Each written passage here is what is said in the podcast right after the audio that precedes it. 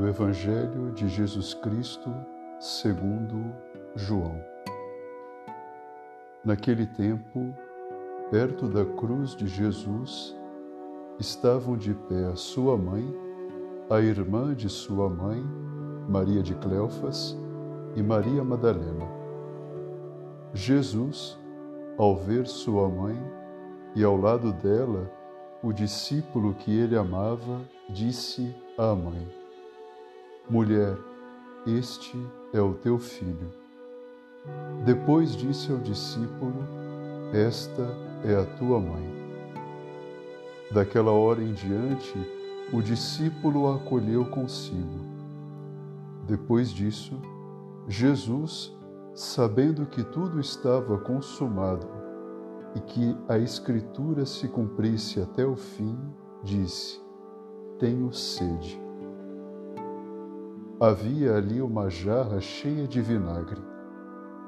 Amarraram numa vara uma esponja embebida de vinagre e levaram-na à boca de Jesus. Ele tomou o vinagre e disse: Tudo está consumado. E inclinando a cabeça, entregou o Espírito.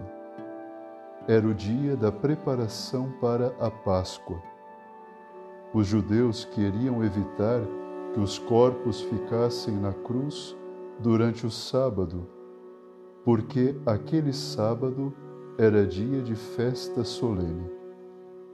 Então pediram a Pilatos que mandasse quebrar as pernas aos crucificados e os tirasse da cruz. Os soldados foram e quebraram as pernas de um e depois do outro que foram crucificados com Jesus. Ao se aproximarem de Jesus e vendo que já estava morto, não lhe quebraram as pernas, mas um soldado abriu-lhe o lado com uma lança e logo saiu sangue e água. Palavra da salvação.